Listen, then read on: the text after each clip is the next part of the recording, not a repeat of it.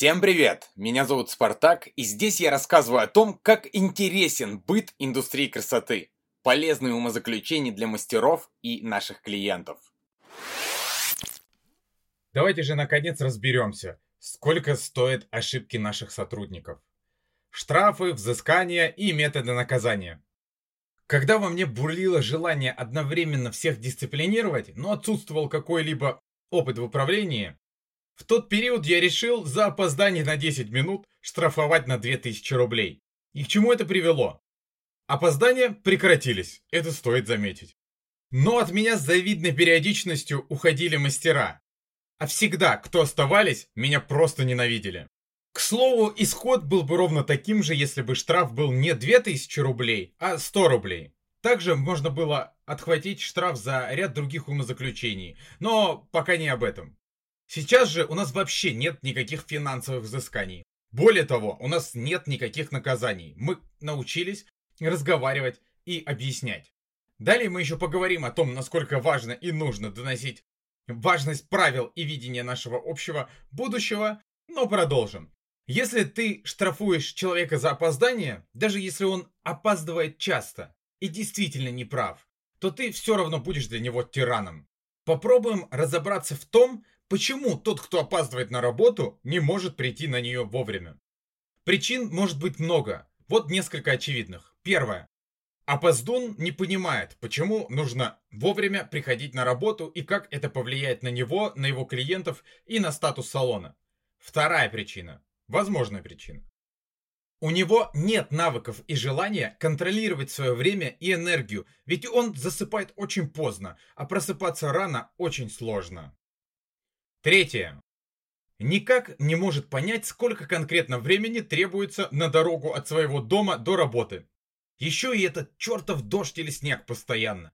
Как, блин, рассчитать пробки? Сложно же, глядя в окно и увидя на улице сильный ливень, понять, что будут пробки и лучше на работу выезжать раньше, чем обычно.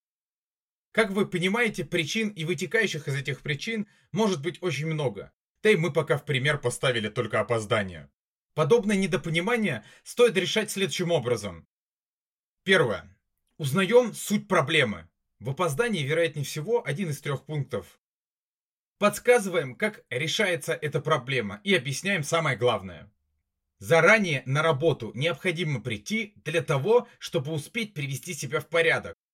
Привести в порядок внешний вид, который играет большую роль, потому что является частью того, что может принести Плюс к чеку и хорошее впечатление. Ну или хотя бы лояльности. Заранее нужно прийти, чтобы успеть прийти в себя и покушать. Чтобы потом во время работы не думать о постороннем. Не думать о еде, например. А как еда влияет на настроение, остается только догадываться. Также клиенты чаще всего приходят заранее, и будет некорректно, если мастер придет после клиента, или вообще заставит его ждать из-за своего опоздания. Как вы видите, все причины направлены на то, чтобы было хорошо и мастеру, и клиенту, и салону, и статусу салона. Нужно объяснить, почему конкретно нельзя опаздывать. Стараемся понять опоздавшего и вместе с ним, не принижая его, решить проблему. Если после нескольких наших попыток он не понимает нас, то мы с ним прощаемся. Постоянно ему прощать опоздание нельзя. Вообще никому нельзя прощать никакие нарушения, даже если он делает нам кассу, так сказать так как подобным отношением вы спровоцируете остальных на нарушение и будете как минимум неправы в том, что одного выделяете на фоне всех остальных.